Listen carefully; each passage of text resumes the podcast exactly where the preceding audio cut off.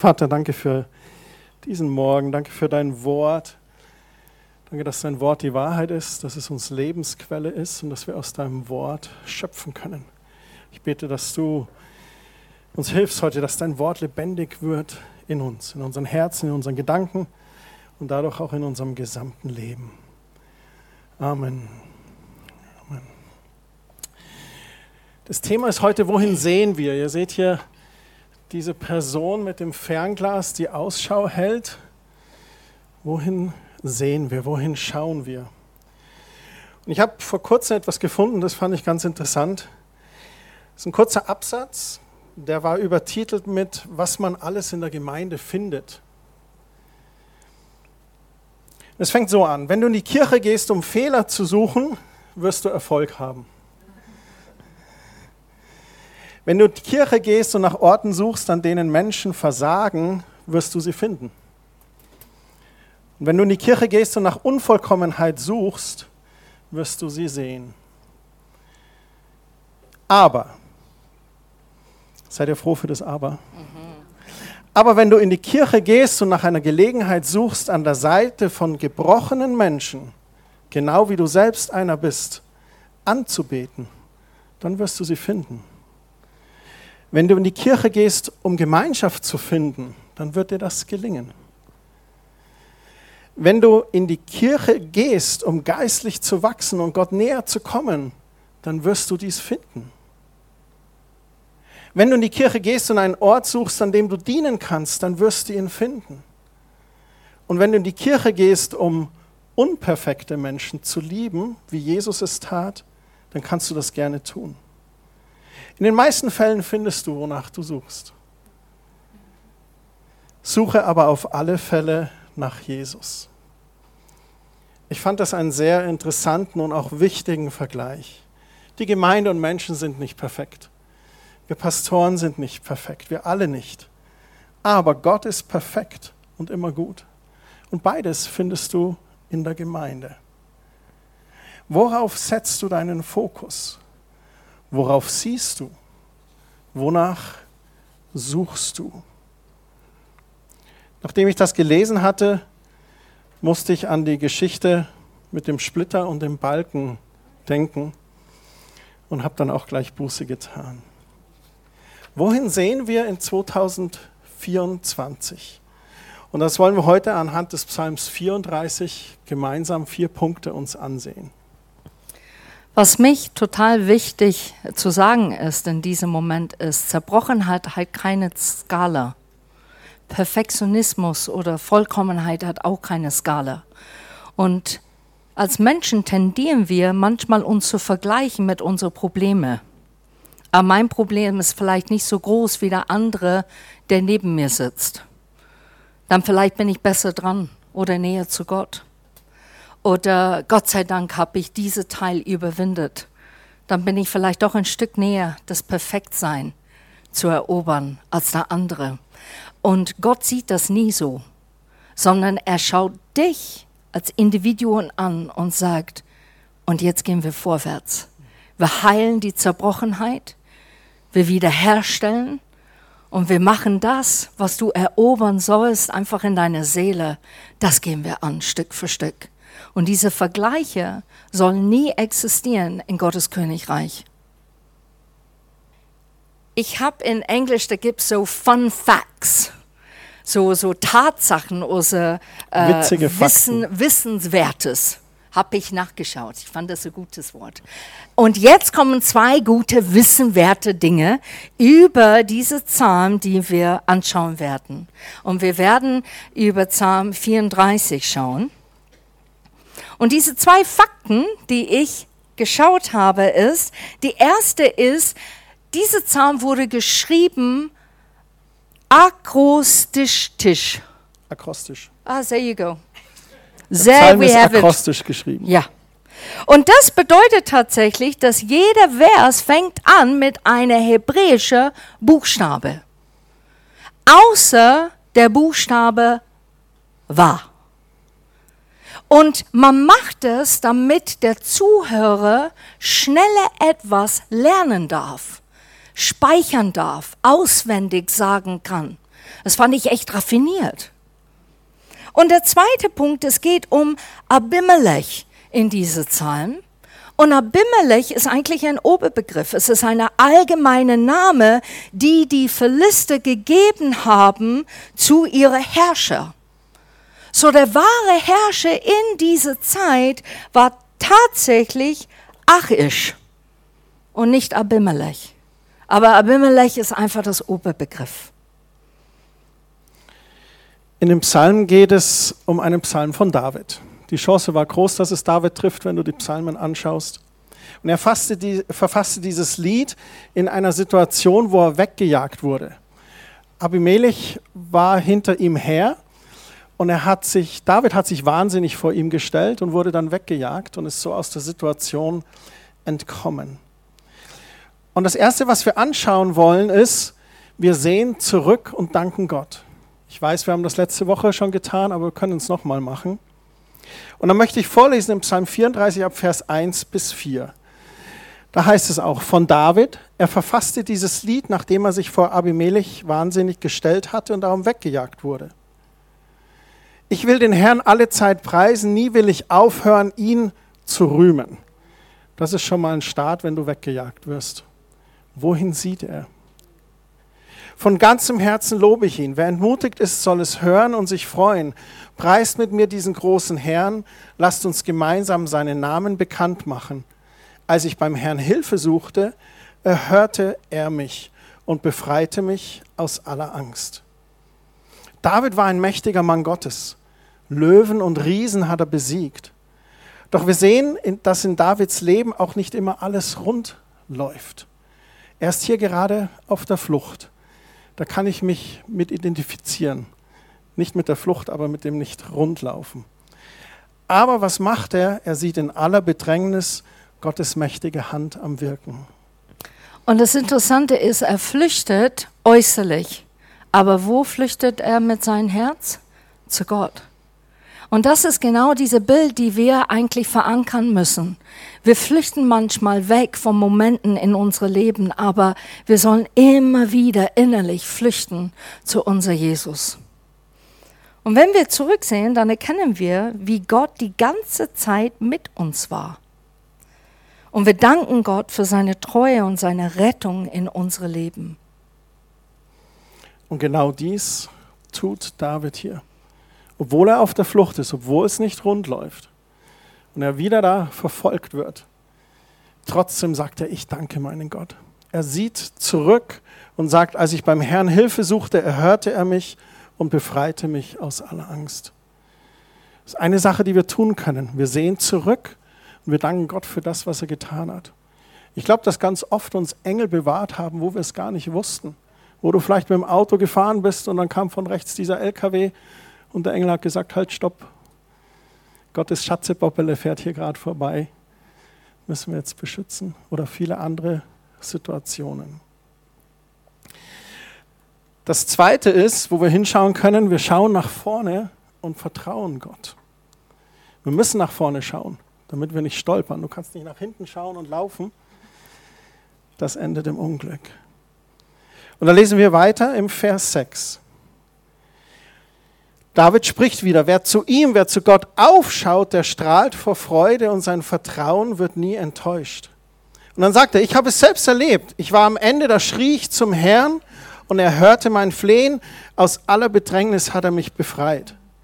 Der Engel des Herrn umgibt alle mit seinem Schutz, die Gott achten und ehren und rettet sie aus der Gefahr. Und dann sagt er sogar, probiert es aus und lebt selbst, wie gut der Herr ist.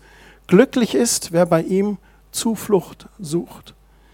Vielleicht bist du heute Morgen hier und denkst so, ah, weiß nicht, diese Sache mit Gott, ich sitze jetzt zwar hier, aber eigentlich bin ich so am Zweifeln, ich weiß nicht, ob es wirklich funktioniert.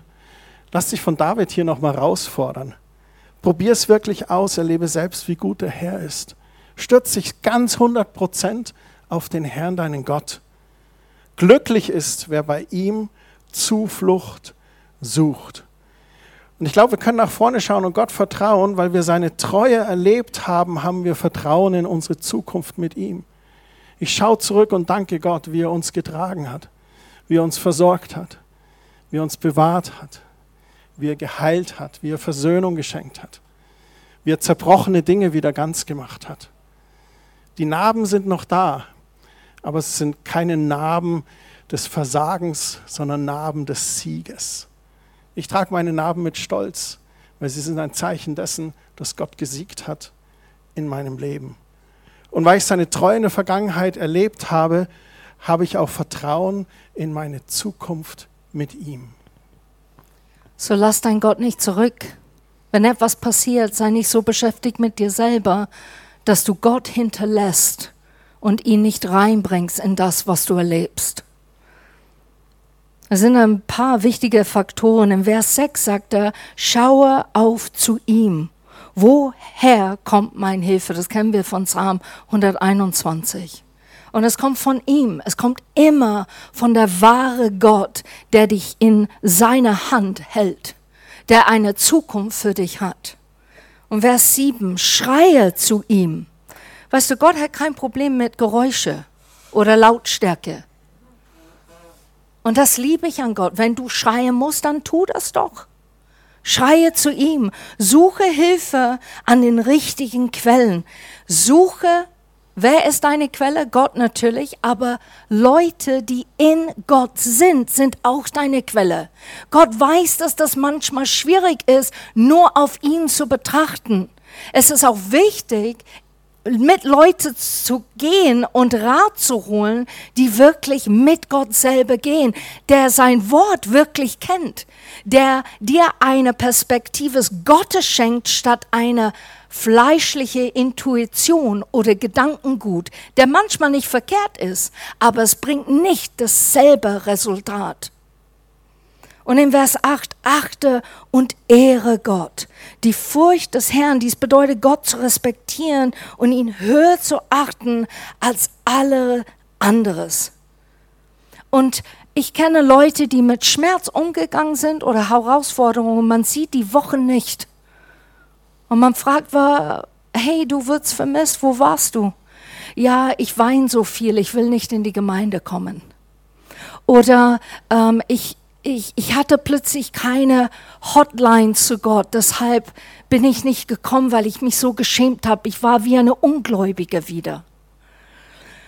Aber warum rennst du weg von irgendwas, der dir eigentlich Fundament und Basis geben kann, die deine Erinnerung erwecken darf in dem Moment und sagt, halte durch, du bist nicht allein wo du eventuell auch ein Gespräch hast mit jemand hier, der sagt, hey, es ging mir genauso für ein halbes Jahr.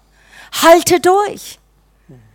Und deshalb möchte ich euch ermutigen, lass dein Gott nicht hinter dich. Nimm ihn mit in deine Momenten des Lebens, weil er ist sowieso mittendrin. Und er will dir helfen. Er will eingreifen, wo du ihn zulässt. Und diese drei Dinge werden dir helfen, zuversichtlich in die Zukunft zu sehen und tatsächlich Gott zu vertrauen. Die sind schlicht, die sind einfach, aber wir verpassen die, vergessen die, weil wir so beschäftigt sind mit das gerade, was wir spüren und fühlen und denken. So, wir sehen zurück und danken Gott. Wir schauen nach vorne voller Vertrauen auf Gott. Und das Dritte, wir sehen um uns herum und dienen Gott. Im Psalm 34, jetzt hüpfen wir ein bisschen, in Vers 14 heißt es weiter, dann achtet auf das, was ihr sagt. Keine Lüge, kein gemeines Wort soll über eure Lippen kommen. Wendet euch ab von allem Bösen und tut Gutes. Setzt euch unermüdlich und mit ganzer Kraft für den Frieden ein. Denn der Herr sieht mit Freude auf solche Menschen, die nach seinem Willen leben und hat immer ein offenes Ohr für ihre Bitten. Allen jedoch, die Böses tun, stellt sich der Herr entgegen und löscht jede Erinnerung an sie aus. Kein gemeines Wort. Ist interessant, ne? Ich habe vorhin über die Zunge geredet. Manchmal demolieren wir tatsächlich mit unseren Worten unsere Gebete. Wir glauben, wir kommen zu Gott und gleich danach sagen wir, ich bin ratlos, fühle mich allein. Die sind so Dinge, die eigentlich das Gebet, was du vorher wirklich in Glauben gebetet hast, eine Vollmacht wegnimmst, wo Gott nicht mehr agieren darf oder kann, weil das, was du sagst, in dem nächsten Augenblick viel wahrer ist, viel mehr Kraft hat, als eigentlich das, was du vorher gebetet hast. Sollen wir unehrlich zu Gott sein? Nee, auf gar keinen Fall. Aber wir sollen Gott begegnen in Glauben und es auch Glauben von ihm nehmen dürfen. So achte auf deine Worte, deine Mitmenschen gegenüber. Sprich Worte des Segens, gerne die Wahrheit, aber die Wahrheit in Liebe. Da geht es um unseren Umgang miteinander. Mit welchen Worten gehen wir miteinander um? Und das glaube ich, wenn wir uns um uns herum sehen, dann gibt es vielleicht manchmal Leute, die triggern uns oder die nerven uns. Manche Leute lieben wir, mit denen sprechen wir gerne, auf die gehen wir gerne zu. Und das ist herausfordernd. Das ist das zwischenmenschliche Leben. Und ich stelle so für mich ein bisschen äh, fest, dass ich merke, bei mir bin ich manchmal ungeduldiger, aber das begegnet mir zum Beispiel auch im Straßenverkehr. Ist euch das aufgefallen im Straßenverkehr? Werden die Leute immer ungeduldiger? Ich habe noch gelernt, dass man sich bedankt, wenn jemand vorbeifährt. Da wird man einfach ignoriert oder so. Genau. Und da können wir einen Unterschied machen. Das können wir anders. Das können wir besser. Achte auf die Worte deinen Mitmenschen gegenüber. Reagier anders. Wenn jemand kommt und sich wiederholt und ist aufgewühlt, dann reagiere nicht auf dasselbe Ebene, in derselbe Ton, in derselbe Art, sondern geh auf Gottes Ebene und spreche dann dadurch Worte zu den Gegenüber, auch in Wahrheit, aber trotzdem mit Respekt und wie Gott das machen würde. Der zweite Punkt, tut Gutes. Setzt euch unermüdlich, ermüdlich Setzt euch unermüdlich für Frieden ein. Da wollen wir euch ein Bild geben. Und zwar kennt ihr doch so ein, so ein Schiff oder stellt euch mal so eine Yacht vor, die pflügt gerade so durch die Wellen vor Sardinien. Und so ein Schiff hat ja hinter sich immer so ein Fahrwasser. Ne? Und welches Fahrwasser hinterlässt dein Lebensschiff? Wenn du dein Leben so anlässt, welche Wellen lässt du hinter dir? Sind das so tosende wilde Wellen, wo die Menschen halb ertrinken? Oder hinterlässt du so eine richtig coole Welle, wo jemand auf dem Surfbrett die so richtig cool reiten kann? Welche Wellen hinterlässt du in deinem Leben? Hinterlass ein gutes Fahrwasser mit deinem Lebensschiff, das anderen Menschen hilft zu surfen, die Wellen des Lebens, statt dass sie tosend dort untergehen. Und dann das letzte heißt es, lebe nach seinem Willen. Was ist sein Wille? Das hat ein Pharisäer mal ganz klug Jesus gefragt. Wir lesen das in Matthäus 22, ab Vers 34. Als die Pharisäer hörten, wie Jesus die Sadduzäer zum Schweigen gebracht hatte, dachten sie sich eine neue Frage aus, um ihm eine Falle zu stellen. Ein Gesetzeslehrer fragte ihn, Lehrer, welches ist das wichtigste Gebot im Gesetz Gottes?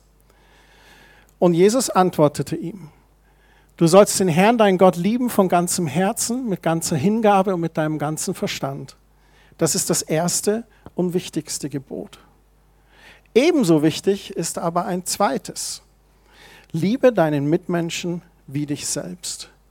Alle anderen Gebote und alle Forderungen der Propheten sind in diesen beiden Geboten enthalten.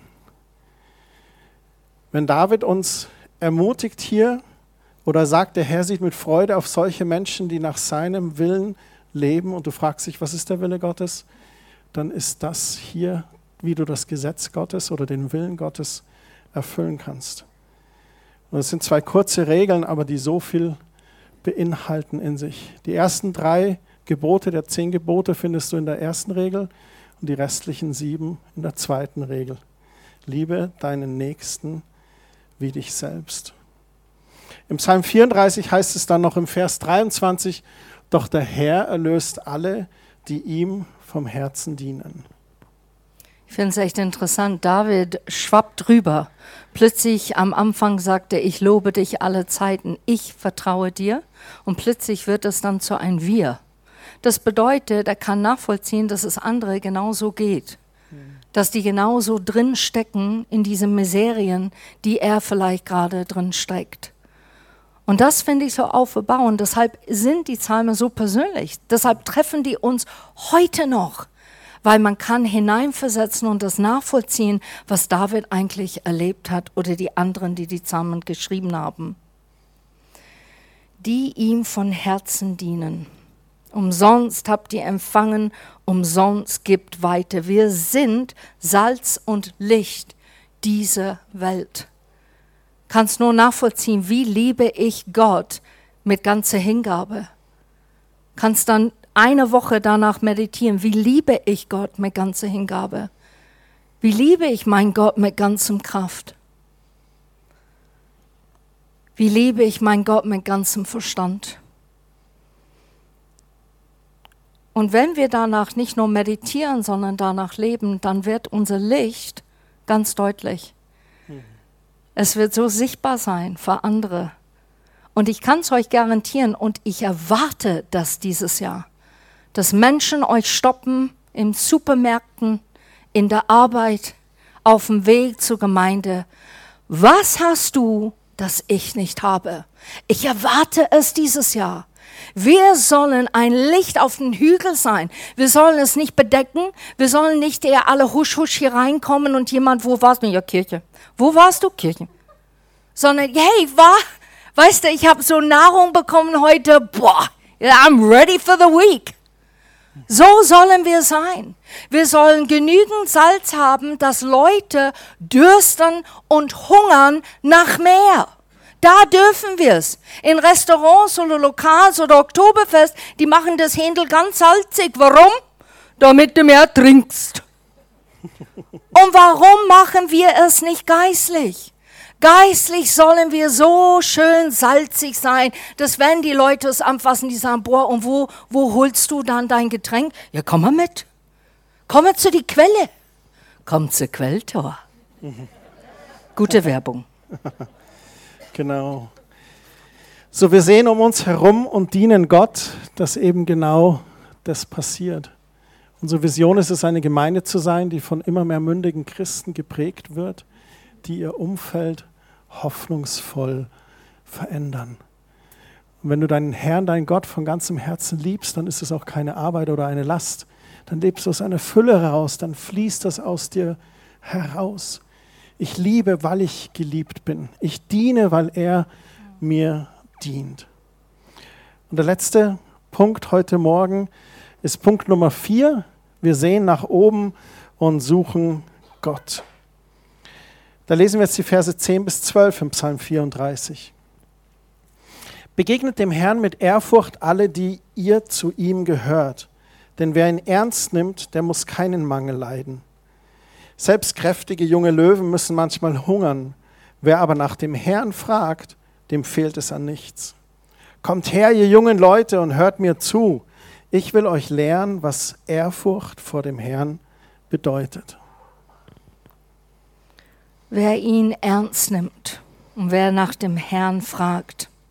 Der letzte und wichtigste Punkt, sehr nach oben und sehr Gott. Mhm. Er allein ist die Antwort zu allen Fragen. Er ist es wirklich.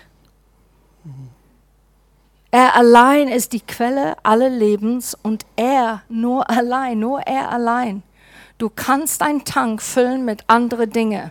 Aber wenn du deinen Gotttank füllst mit anderen Dingen, das wird ganz schnell leer werden. Es gibt einen Tank in dein Leben, der Gott nur füllen kann und möchte. Und das ist der Motor für dein ganzes Sein. Du wirst 2024 nicht bestehen, wenn du nicht nach oben siehst und ihm von ganzem Herzen suchst. Und vielleicht diese ganzem Herzen erschreckt uns, weil es bedeutet all in, 100% Leidenschaft. I'm there. Aber von ganzem Herzen bedeutet auch, ich komme vor dir und ich zeig dir mein Herz. Ich offenbar dir Gott gerade, was alles da drin steckt.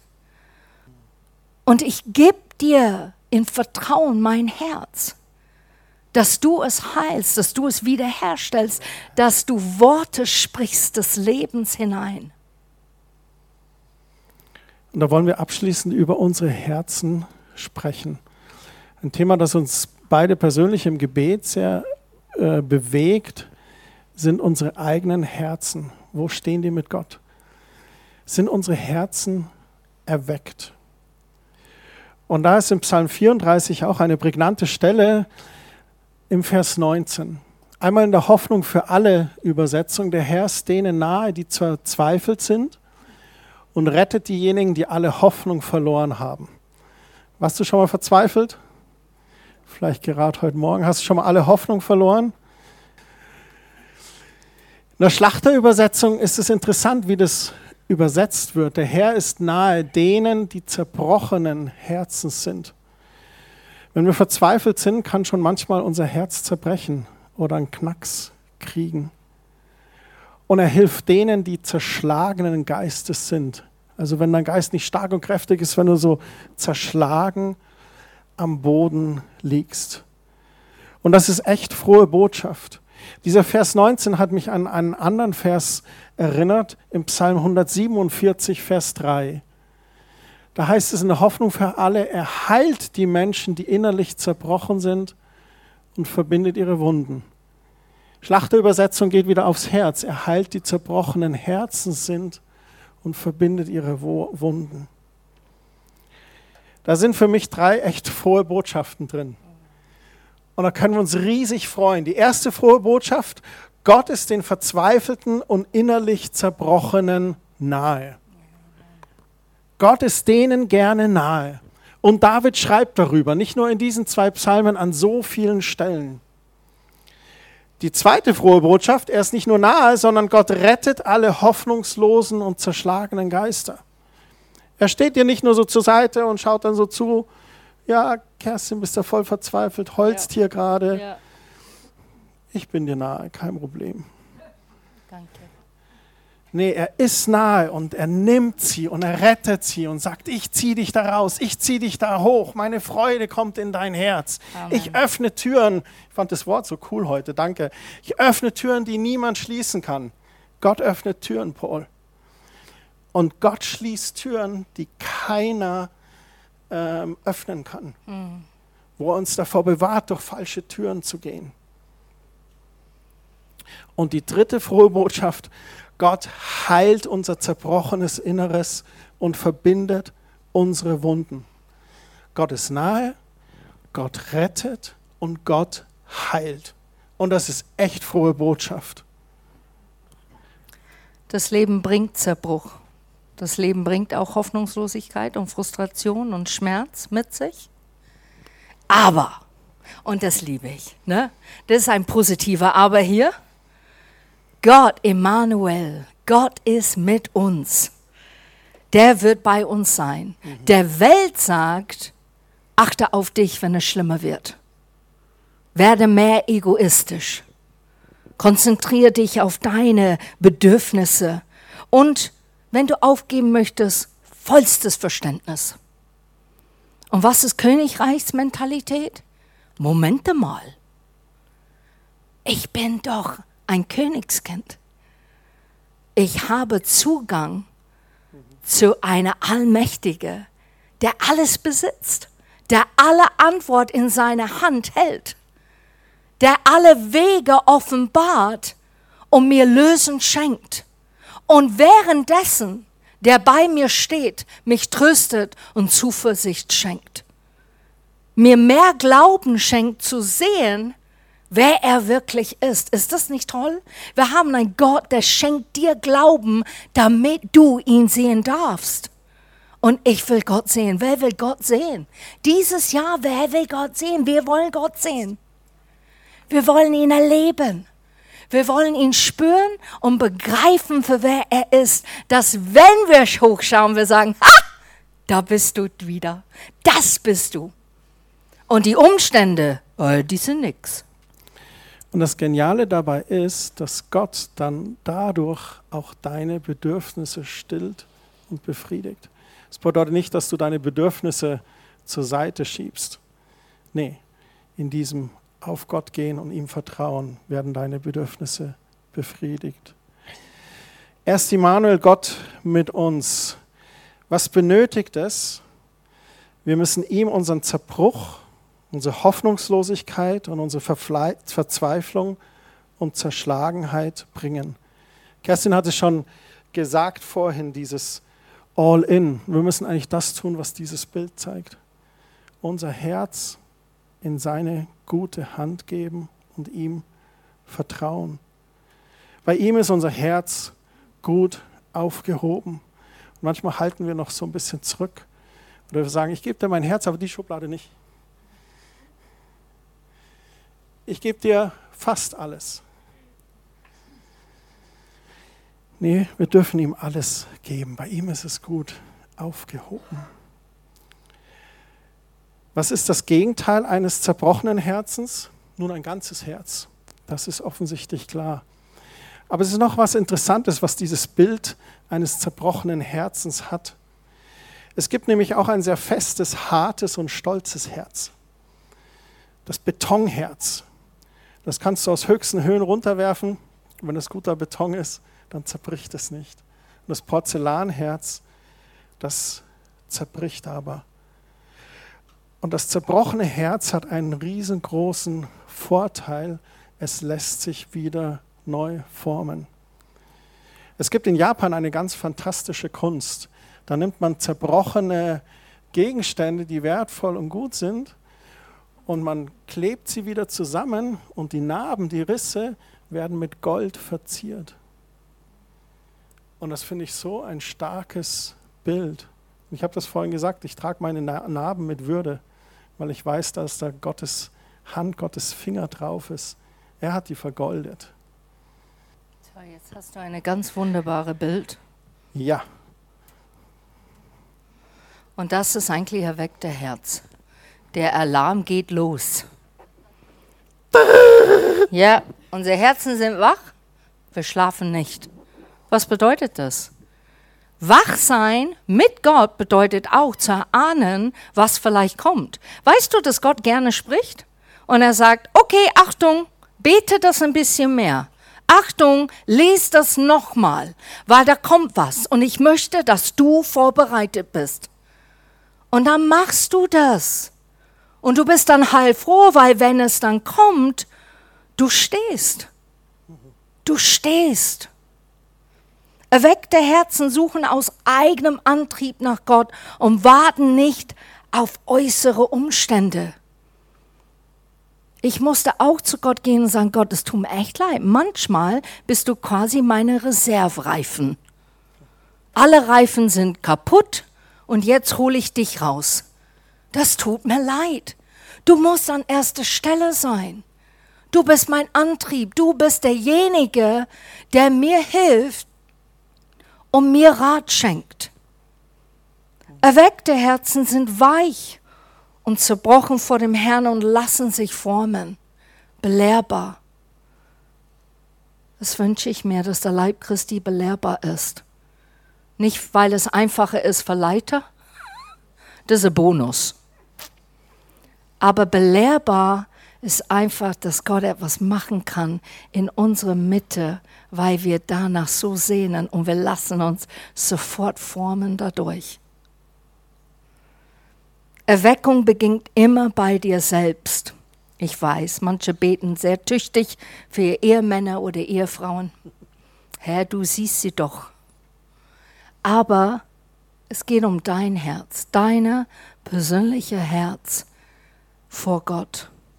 Natürlich kannst du weiter beten für deine Familie, für Arbeitgeber und solche Sachen. Aber es geht letztendlich, ein erweckter Herz fängt mit dir an persönlich. Und da gibt es eine Stelle von David noch und wir kommen jetzt gleich zum Schluss. Das ist so ein Herzensschrei von David gewesen, Psalm 51, Vers 12.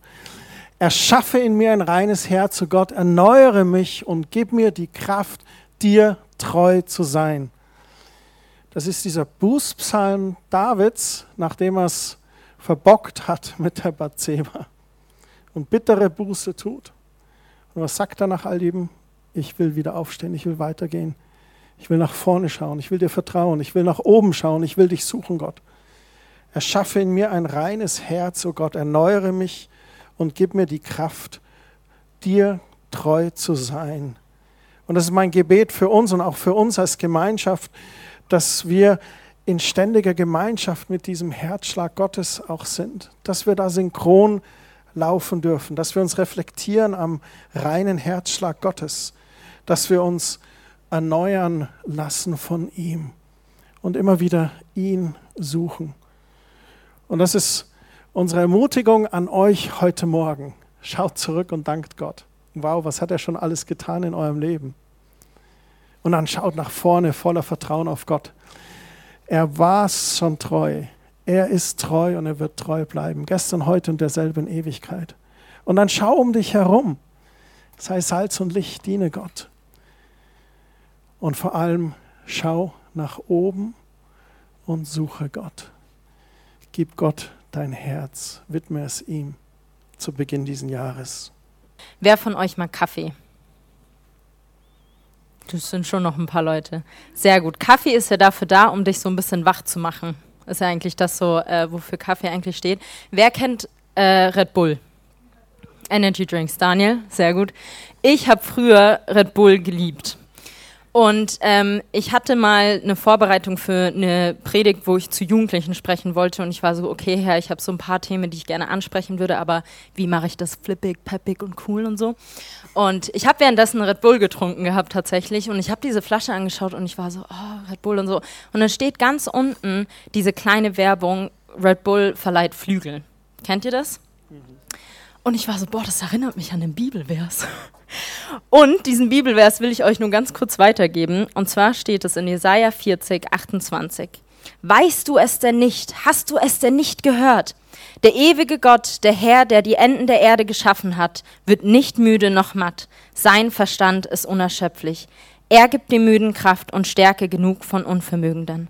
Knaben werden müde und matt und junge Männer straucheln und fallen. Aber die auf den Herrn harren, kriegen neue Kraft, dass sie auffahren mit Flügeln wie Adler, dass sie laufen und nicht matt werden, dass sie wandeln und nicht müde werden. Und ich wollte euch nur das ganz kurz weitergeben. Das hat habe ich weitergegeben und Leute haben das dann ständig in Verbindung gesetzt, wie dieses Red Bull. Das heißt, wenn du jetzt einen Energy Drink siehst und einen Kaffee morgen vielleicht zu dir nimmst, dass du weißt, wenn du dich täglich, wie du Kaffee trinkst, dich täglich mit Gottes Wort beschäftigst und dich erfüllst damit, wirst du diese neue Kraft bekommen.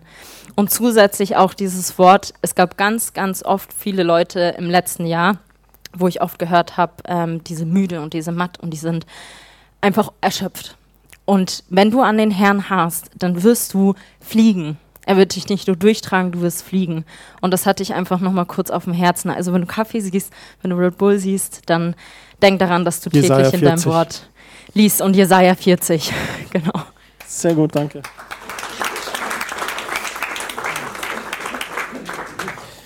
Wir haben uns überlegt, wie endet man so eine Botschaft? Brechen wir aus in Lobpreis?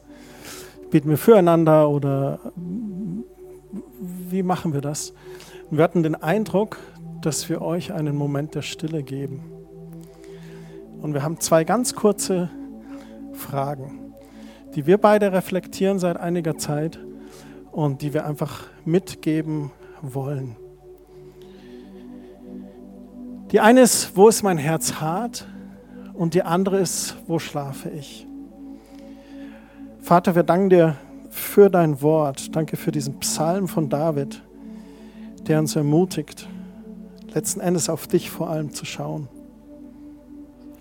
Du bist der Gott, der uns weckt und uns wach hält aus richtigem Grund. Du bist ein Gott, der uns die Augen aufmacht und die Ohren aufmacht und unser Herzen wach macht zu sehen, was du schon längst siehst. Und das ist echt eine Jahr, wo es deins sein darf und kann, wenn Gott deine erweckte Herz immer wieder erwecken lässt und tiefer gehen darf, aber auch ein Herz nutzen darf, der erweckt ist, damit es andere ansteckt.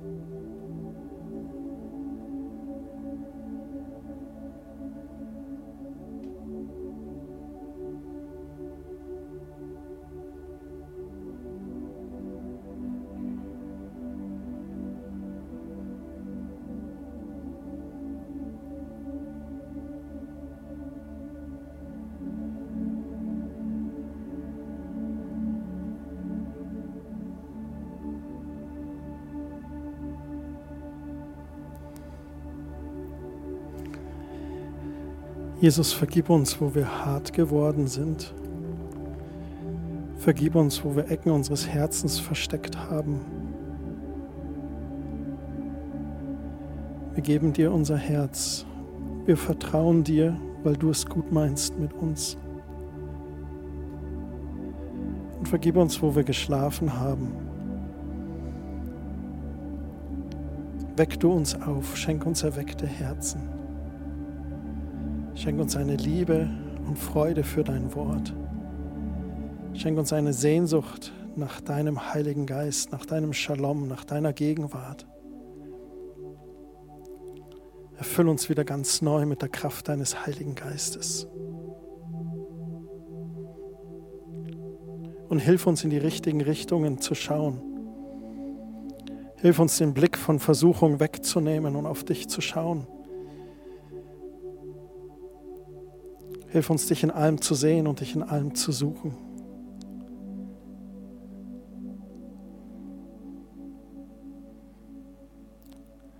Amen. Amen.